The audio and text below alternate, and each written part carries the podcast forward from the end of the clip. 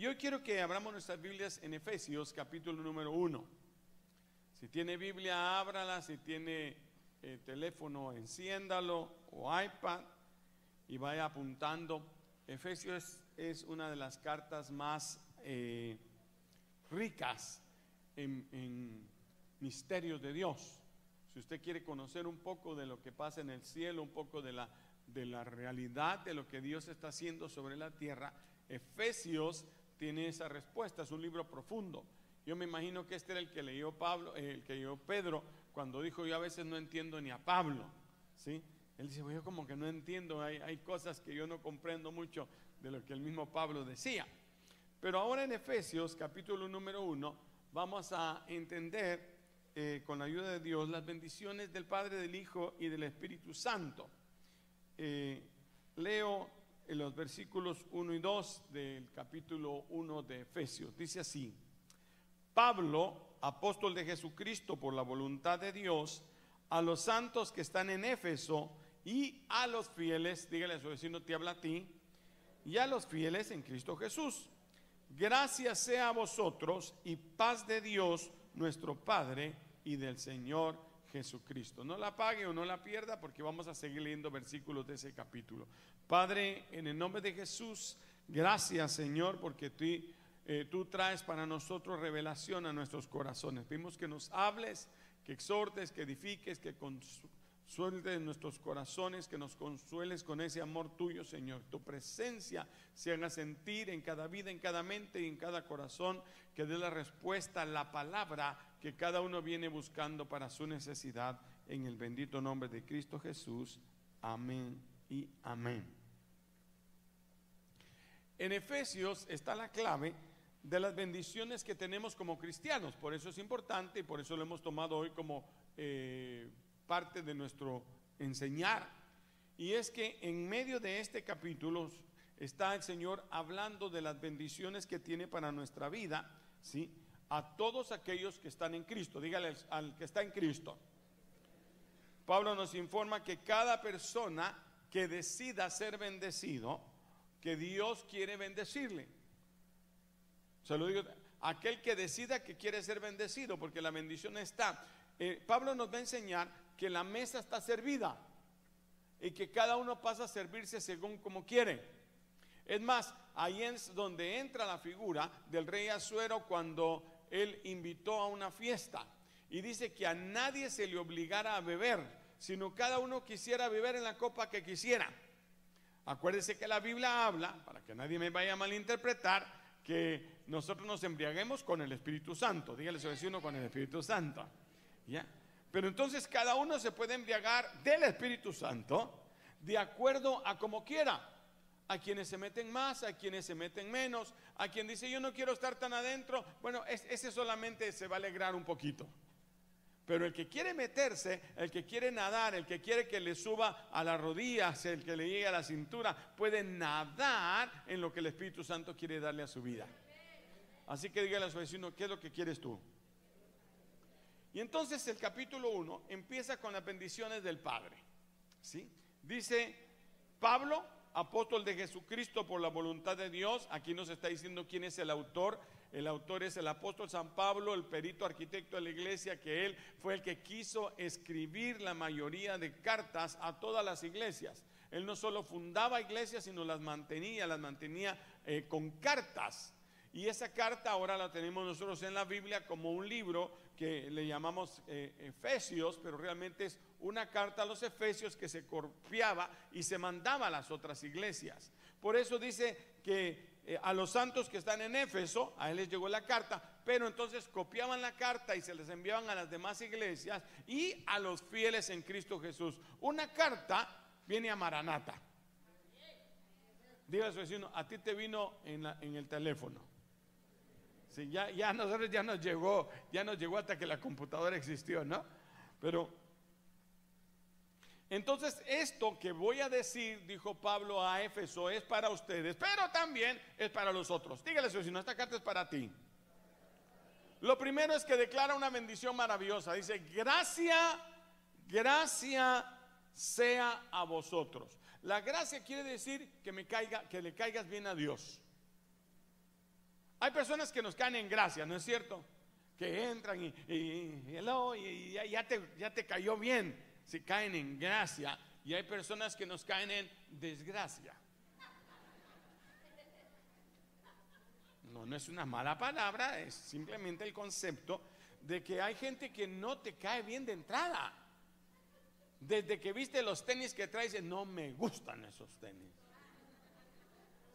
Le viste el pelo y dijiste, no, es que ese pelo, ese corte, es que, eh, bueno, algo tiene esa nariz. Peor se parece a mi suegro, creo yo. Para que no digan que solo le tiró a las suegras. Pero, dice Dios, dice el apóstol, esta carta es para decirles y desearles a ustedes que la gracia de Dios sea con vosotros. Dígaselo a su vecino, la gracia de Dios sea contigo. ¿Qué quiere decir la gracia de Dios? Que te bendiga Dios. ¿Se acuerda cuando la reina Esther iba a entrar delante del, rey, del rey Asuero? Y que ella tenía miedo porque si el rey no aceptaba, oiga, si tú le caías mal al rey, Ishkamikaput, él tenía todo el derecho ante la ley de Media y Persia de quitarte la vida simplemente porque no le caía bien. ¿Ya? No habían otro que lo regía, un rey, él era soberano. La palabra soberano quiere decir, él hacía lo que se le daba el gusto. Él podía hacer lo que quería. Así que eh, la reina iba a pedirle un favor al rey y ayunó con todo su séquito y con todos los cristianos que, bueno, los judíos que vienen en ese entonces, para que cuando el rey la viera, le diera gracia. Ya tenía días el rey que no la miraba mucho, ya tenía días el rey que no la mandaba llamar, así que ella se arregló, llegó más delgada porque ayunó tres días. Eh, eh, los que van a ayunar van a bajar un poquito también. Tanto ¿Cuántos quieren bajar? Bueno, tres días de, haga cinco. Y entonces ahora se va a presentar delante del rey y ella va orando, Señor, que le, me des gracia, dame la gracia, dame la gracia cuando me... Dice que cuando el rey la vio, la amó. ¿Otra vez? Cuando el rey la vio, ah, ella entró el rey está ocupado y de repente. No, pues, guau. Ahí viene, hola mi reina. Por eso cuando ustedes van en la calle le dicen mi reina, pero no les haga caso, es el diablo. Pero él se lo dice a su esposa, le dice, oh mi reina, hasta la mitad de mi reino yo te daré. Eso es gracia. Y ahora el apóstol está diciendo aquí que el Padre nos dio gracia. Nos dio ahora que, te mire el Padre y dice, es mi hijo. Ya vamos a entender más adelante que esa es la obra de Jesucristo, presentarnos a nosotros como Él mismo. Pero cuando te mira a ti es como ver a un hijo. ¿Qué madre? ¿Qué madre cuando ve a su hijo dice, ay, viene este muchachito otra vez? No. A lo mejor está llorando y se levanta con, quitándose las, las lagañas, gracias, los cheles dicen en mi tierra, quitándose las lagañas, pero cuando mira al muchachito, ya se le parte el corazón. Esa es la gracia de Dios. Cuando Dios te mira, Dios te da gracia. Désele otra vez gracias a su hermano, dígale que la gracia de Dios esté contigo. Eso es lo que está diciendo el apóstol San Pablo. Que esa gracia sea en vosotros y paz. ¿Sí? Y paz de Dios nuestro Padre y del Señor Jesucristo.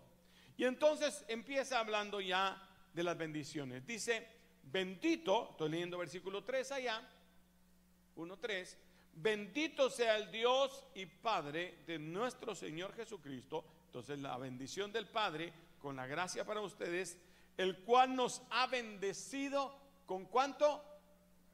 No me lo han puesto. El 1.3 de Efesios, por favor. Bendito sea el Dios y Padre de nuestro Señor Jesucristo, que nos bendijo con un poquito de favores. Ah, no, no, no, no, perdón, es que me parece. Bendito sea el Dios y Padre nuestro Señor Jesucristo, que nos va a dar para salir nada más adelante. Para pagar nada más a fin de mes tan tantito, a cinco menos cuartillo. ¿Cómo? ¿Cómo? ¿Cuántos saben que Dios nunca miente y que su palabra es perfecta? Y nunca nadie en los más de cuarenta y tantos años que tengo de ser cristiano me ha podido mencionar que en algún momento la Biblia tenga algo malo. Y muchos han venido, mire pastor, usted sabe que la Biblia se confunde. ¿Dónde le digo yo?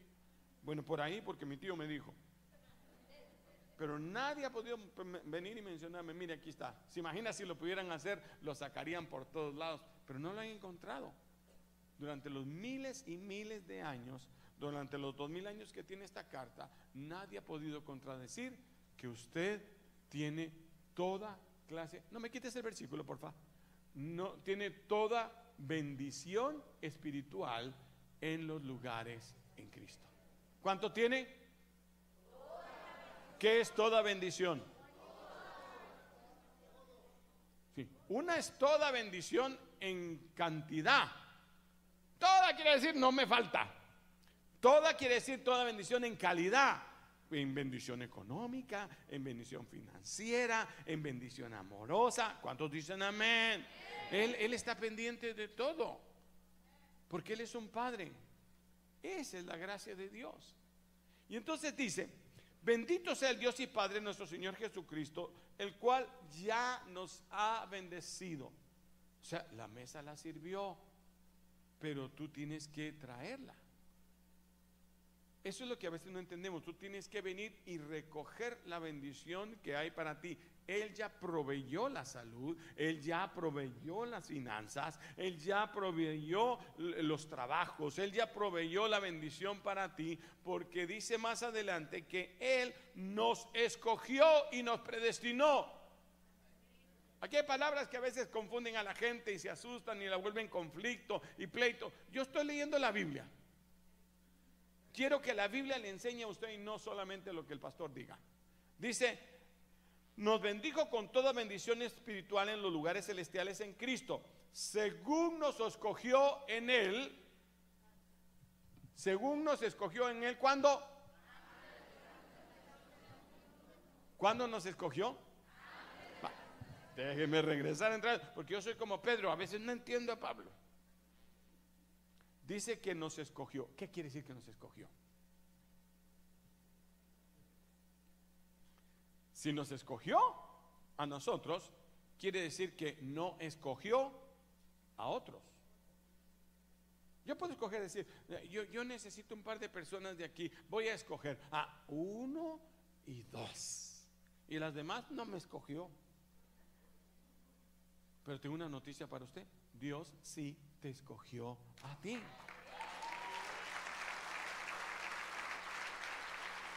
¿Dios sabe todas las cosas o no sabe todas las cosas?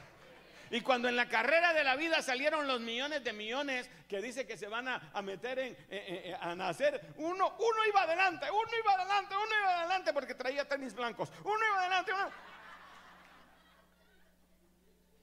¿Sabe quién ganó? De mi equipo. Y eran millones. Y tú ganaste. Dios te escogió para que tú fueras y estuvieras hoy aquí. Dios te escogió cuando. Aquí está el otro punto. ¿Desde cuándo te escogió? Es la Biblia. Usted está leyendo la Biblia.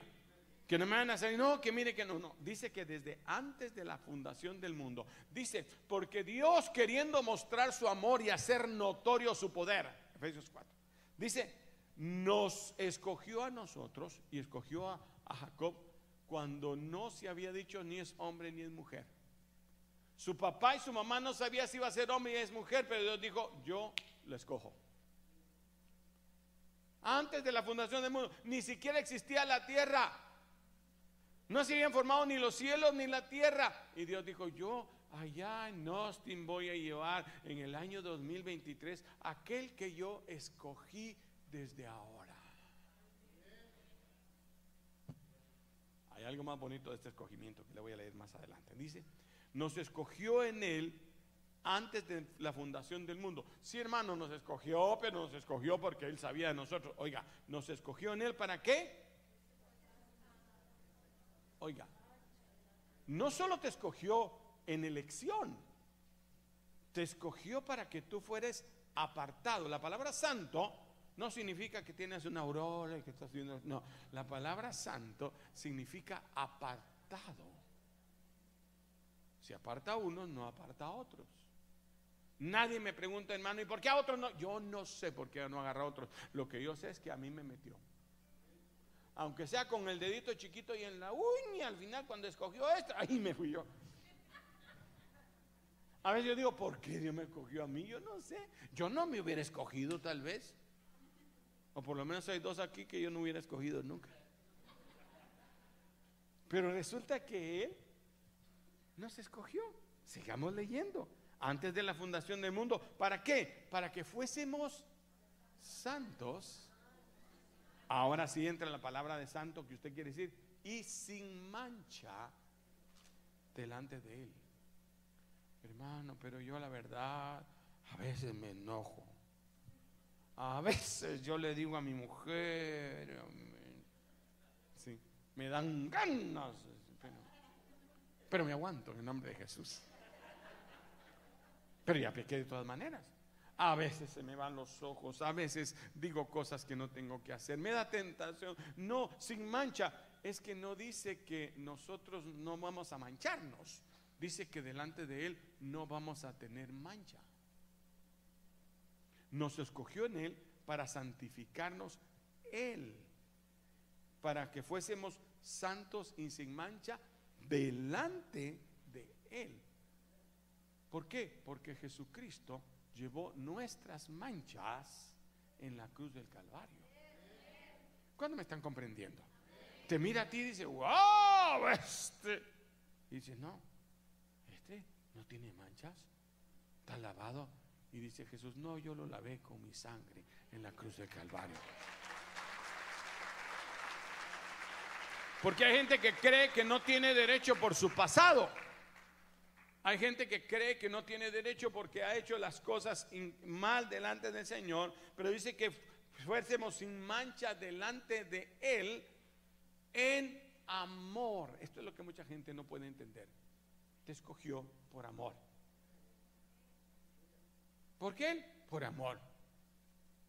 Dicen que en la antigüedad nacían dos gemelos, uno de los gemelos eh, eh, tenía que escoger quién de los dos podía vivir y escogían al más débil. Mataban al otro y dejaban al débil. ¿Por qué? No sé. Lo escogían. Y Dios te escogió a ti. El diablo nos mira y dice, ¿y estos prietos por qué los escogió Dios? ¿Sí? Porque quizás no somos los más guapos. Tampoco somos tan feos. Tal vez, quizás no somos los más sabios ni los más inteligentes. Es más, la Biblia dice que a, lo vil, a lo despreciable para otros del mundo, a esos Dios escogió. ¿Por qué? Porque te ama. Sí, pero yo no lleno eh, la estatura. Mire, ¿qué pasa en su familia cuando nace un niño? Y resulta que el niño nace con un problema. Un problema de riñoncito, no puede orinar. Dimos, bueno, entonces que se muera. Pues, no. no, el papá va a hacer lo que tenga que hacer, lo va a llevar, le van a conectar una manguerita, le van a hacer, va a orar, va a venir a la iglesia, como casos que hemos visto aquí que Dios ha sanado. ¿Sí? Cuando dicen amén. Pero no es culpa de él. El papá va a hacer lo que tenga que hacer contigo. Si te tiene que poner lentes, te pone lentes. Yo tengo lentes desde que tengo uso de razón. Yo no, no, mire, yo creo que yo nací con los lentes puestos.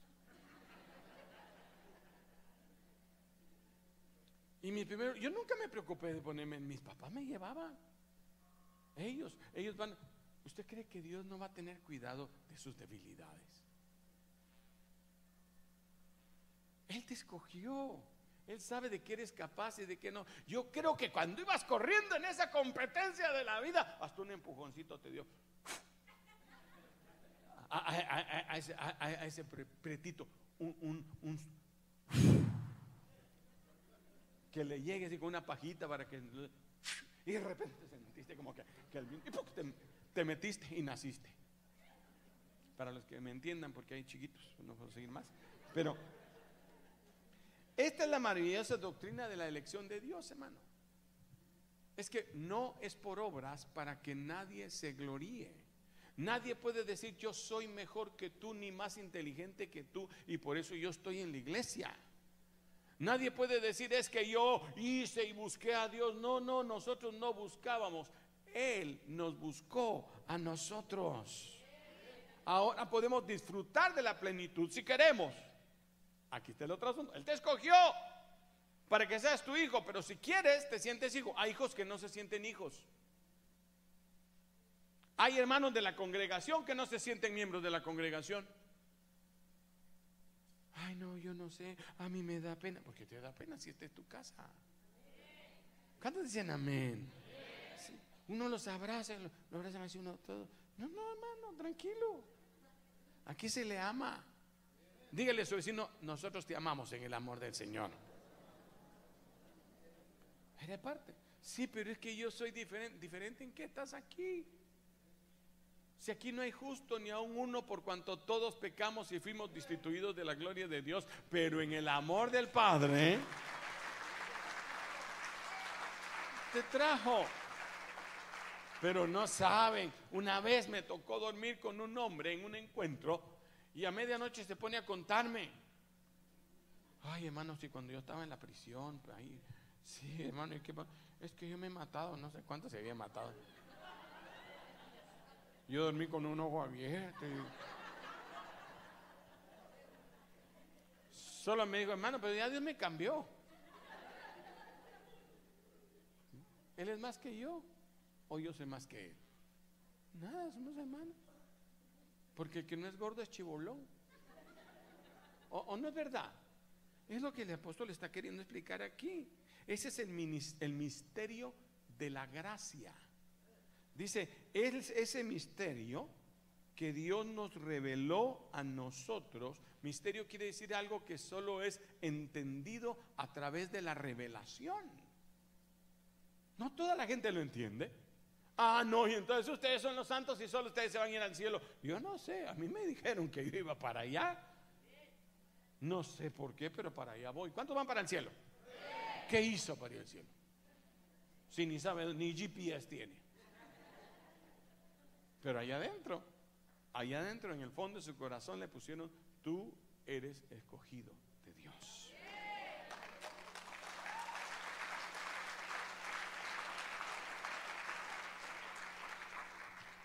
Termina esta primera parte del Padre.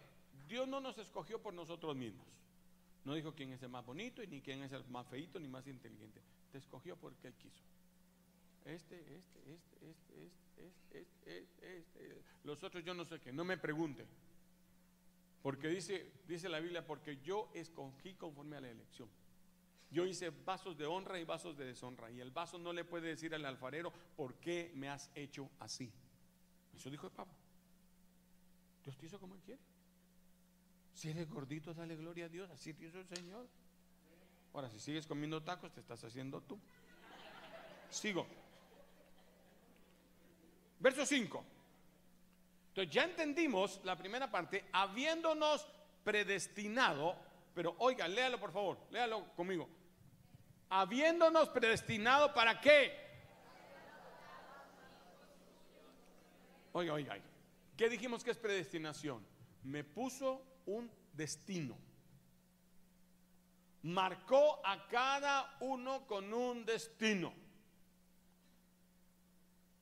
Algunos nos pintó, unos de blanco, otros de negro, otros de café.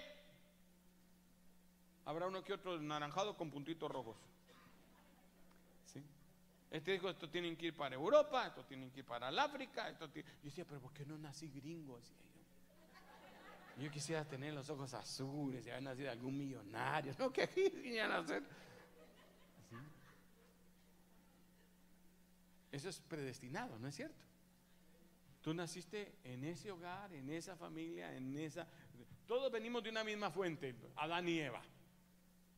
Pero de repente se fueron cambiando, unos se fueron para el otro lado del mundo, otros para acá, otros, otros nos tuvimos que venir para acá. Pero esa fue la predestinación. Dios te puso donde Él quiso. ¿Cuántos están de acuerdo conmigo? Pero resulta que dice que es más profundo lo que Dios pensó. Es que ese Pablo así pensaba ustedes, si se hablaba con Dios. Con razón dice, porque me revelaron cosas que ojo no vio, ni oído yo, ni jamás nadie ha entendido. Para que hablar estas profundidades. ¿Cuál? Que fuimos predestinados para ser adoptados hijos. Aquí es donde muchos pelean y dicen, hermano, o sea que si uno es predestinado para ser hijo, no puede eh, perderse, entonces me voy al mundo. No, no, porque el que nació predestinado para ser hijo no va a tener deseo de ser puerquito. Ah, no, tengo que explicarle muy bien. Nosotros veníamos con un corazón de puerquito, perdóneme, tal vez usted no, pero nosotros sí. Nos gustaba el pecado y revolcarnos en el pecado nos juntábamos en la mesa y decía, 18 cervezas, me voy a tomar 20 más. Sí.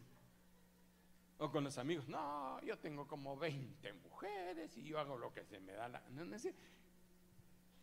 revolcándonos en, en, el, fango, como el cerdito. Usted agarra un cerdito, lo baña bien, lo cepilla hasta que quede rosadito, lindo, lo suelta y corre al chiquero. ¿Por qué? Porque es un puerquito. Fue predestinado para meterse ahí. Pero resulta que en el nuevo nacimiento nos cambian el corazón y nos ponen corazón de oveja. Las ovejas no les gusta el barro. Si se mancha, se lavan en él, se limpian en el monte. ¿Usted ha visto a los perritos cuando se están limpiando? ¿Sí? ¿Sí? No les gusta. Puede ser que caigan en el fango, pero van a salir inmediatamente. Entonces, nosotros que hemos sido predestinados para ser hijos suyos, el único lugar donde nos vamos a sentir felices es estar bajo el abrigo del Altísimo.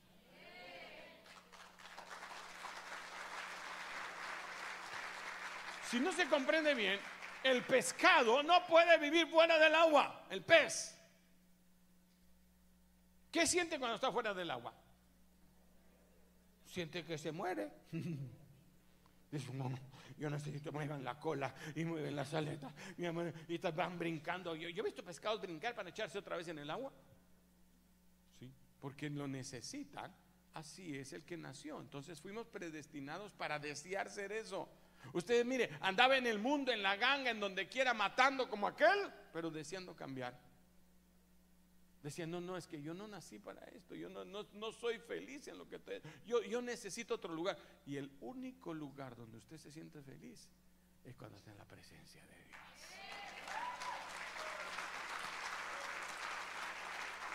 Entonces no va eso, que dice, ah, bueno, si fui predestinado, entonces me puedo ir a pecar y entonces de todas maneras me voy a salvar. No, no, no, seguramente usted no, usted era de otros. Usted no era de los predestinados para salvación porque usted no quiso. Usted va a desearlo. ¿Cuánto lo desea? A ver, ¿cuántos desean ser salvos? Ir al cielo. Ah, entonces usted tiene un chip de salvación porque nos predestinaron allá antes de la fundación del mundo. No había hecho ni bien ni mal para que conforme a la elección Dios escogiera. Así dice la Biblia. No habías hecho ni bien ni mal cuando dijo, yo lo amo, yo quiero que se salve, yo la quiero mi hijo, la sangre de Cristo va a caer sobre él, sobre ella, lo voy a perdonar, le voy a alabar. El diablo quiso estorbarle, por eso el enemigo pone un montón de trabas a los hijos de Dios. Y uno dice, pero ¿por qué me tocó esta vida? ¿Y por qué me pasó esto? Y ahora que tengo un divorcio, y ahora que tengo este problema, y me metí en, tanta cosa. Pero Dios va a arreglar todo porque fuiste escogido desde antes de la fundación del mundo para ser adoptado hijo. Diga ser adoptado hijo. Por medio de Jesucristo, otra vez, me lo vuelves a poner, porfa. Según, según Esto es Biblia, ¿eh? Ya está puesta en, digital, pero esto es Biblia. Según el puro afecto de su voluntad. ¿Por qué entonces fuimos escogidos? Porque se le dio el deseo a Dios. Y si quiere decir, se le dé la gana así. Estoy leyendo la Biblia. Hermano, ¿qué cosas está diciendo usted? La Biblia dice que Dios quiso llamar a Alberto Durán. ¿Por qué? ¿Por qué quiso? Y el diablo nos mira y se muerde la cola y dice, ¿y por qué a mí no? Yo quisiera ser uno de ellos, pero no fue. A ti te. Por lo que he pasado, es que como yo me he esforzado tanto, tú no has hecho nada. Jesucristo hizo todo en la cruz del Calvario. Sigo leyendo a Pablo. Según el beneplácito, dice mi, mi Biblia, de su voluntad, pero ¿para qué? Para alabanza. Vamos adelante. Para alabanza de la gloria de su gracia, con la cual nos hizo aceptos en el amado. Entonces, dos cosas aquí. Ahora la elección se refiere a las personas que por predestinación en el propósito de Dios nos escogió para ser apartados, nos hizo en un grupo y dijo, estos son, yo los voy a poner en su corazón. Y la adopción se refiere, en, el aspecto original dice que cuando se adoptaba podía ser dos cosas. Uno, que no era la familia, entrar a la familia, eso también es cierto. Y dos, el que todavía era niño, porque dice que cuando eres un niño y no sabes estas cosas, otro ayo, otro, en español alguien que me ayude, el ayo, el que te cuida, el que te protege, el que, el que tiene los derechos sobre ti, un tutor, un tutor, un, tutor. Un tutor, un guardián, va a tomar las elecciones por el niño hasta que el niño es adulto. ¿Sí? Entonces, cuando uno no ha entrado y es niño, cuando todavía no tiene la elección, eh, el, el Señor pone a alguien que elija lo que te conviene. Y te va llevando. Te va llevando. Tú no sabes, te llevan a determinado camino. A mí me enseñaron el temor a Dios desde niñito. No a la forma de la Biblia, pero había un temor a Dios y a usted también.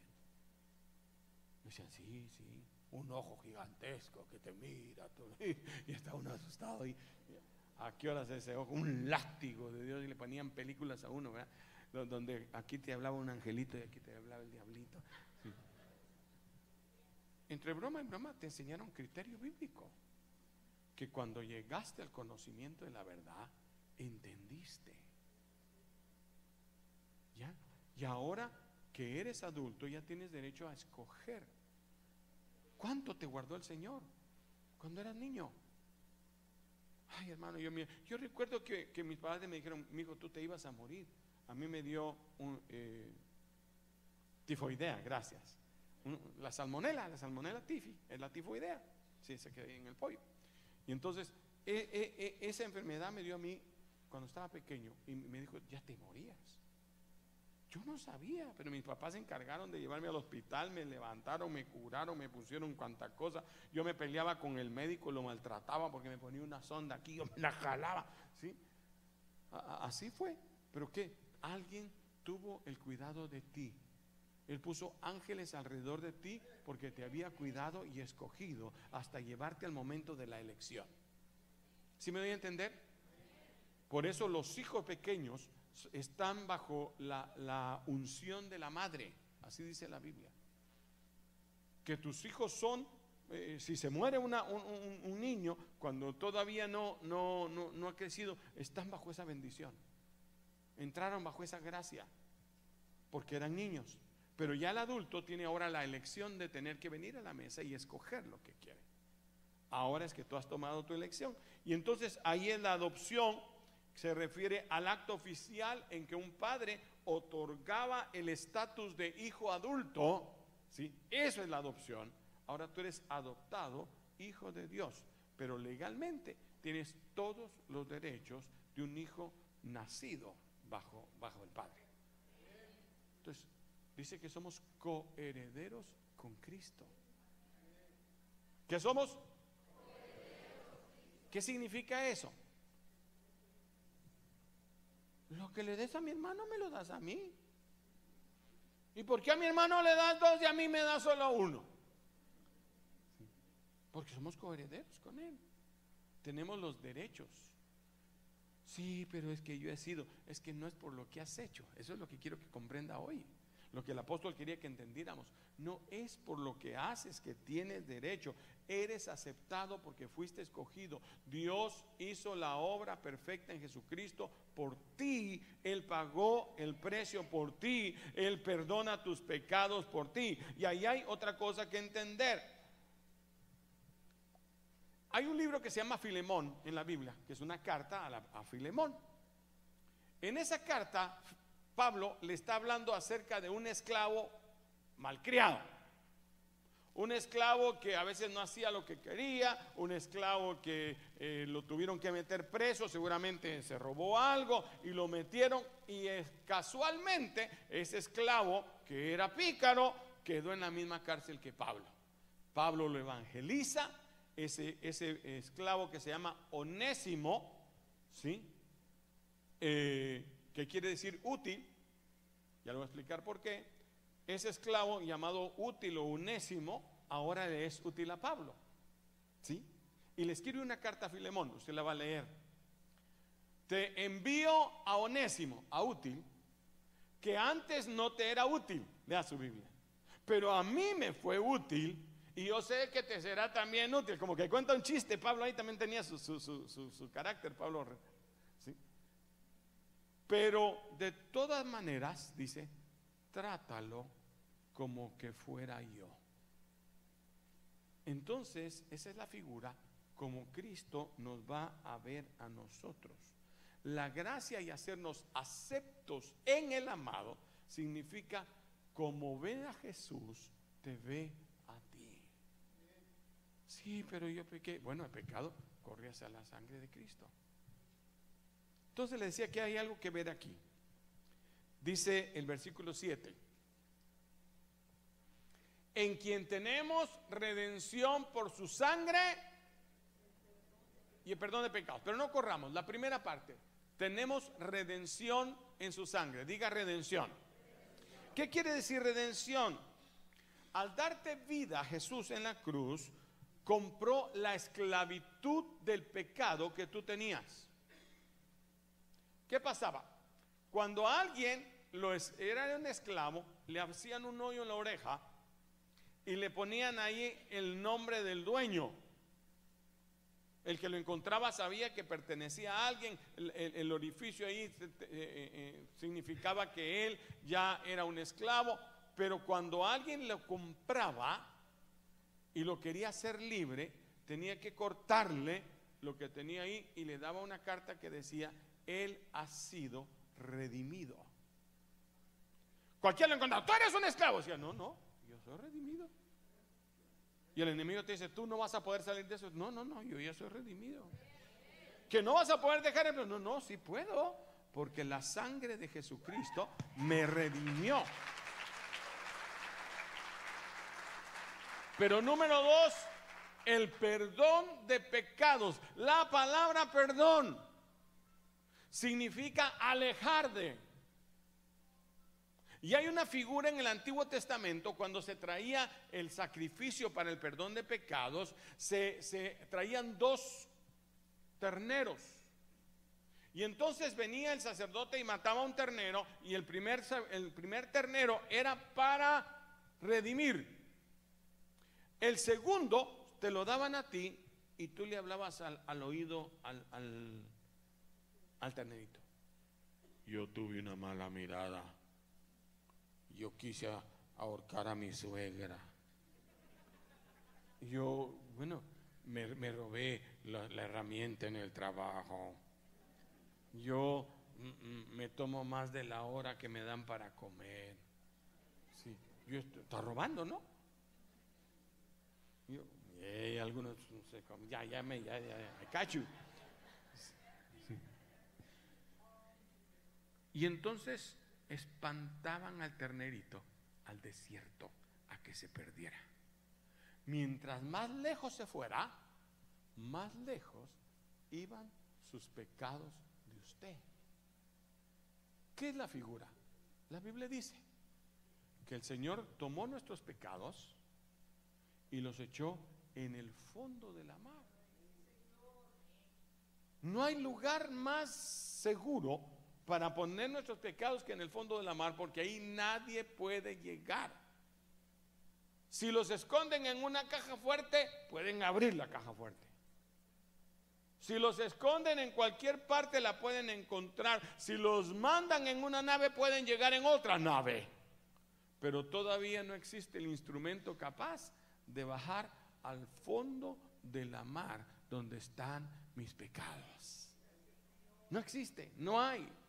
No hay submarino capaz de bajar a la más Hermano, yo lo he visto topar en el fondo. No, pero no en la parte honda del mar. Porque ahí abrió Dios un hoyo tan profundo que están mis pecados hasta abajo de los suyos.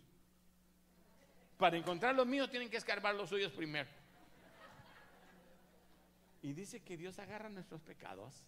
El perdón significa los echa en el fondo de la mar y nunca jamás nadie puede volverlos a tomar.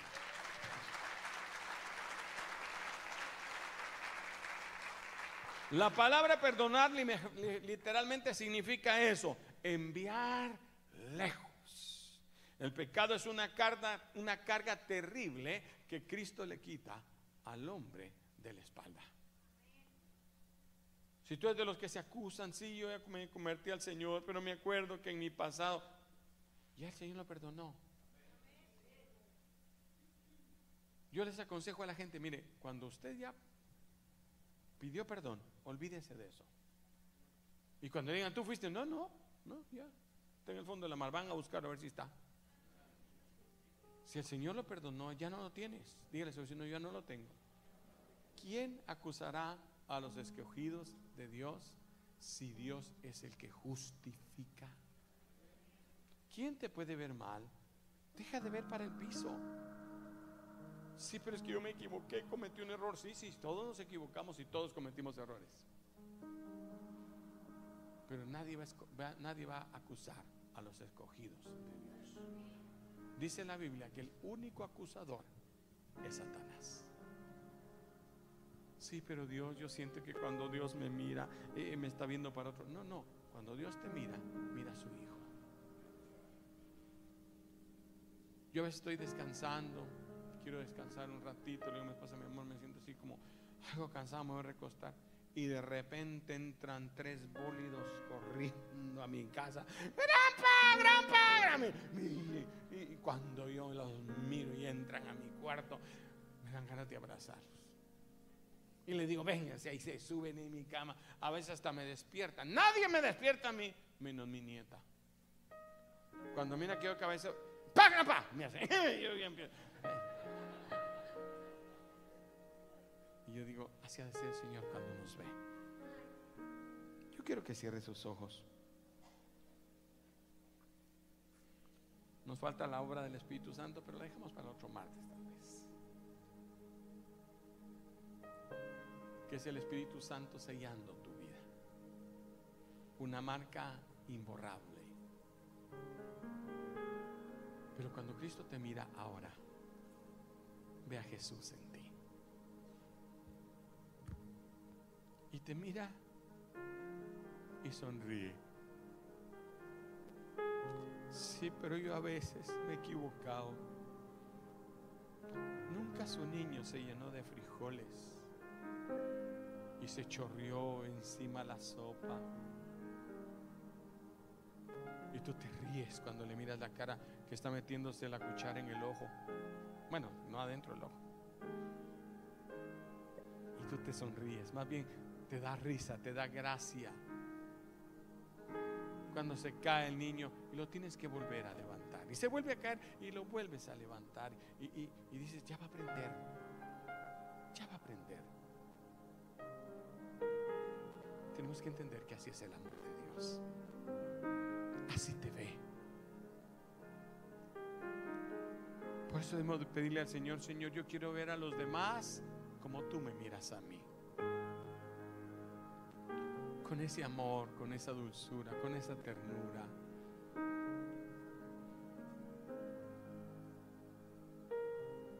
No le digas nada, es un niño.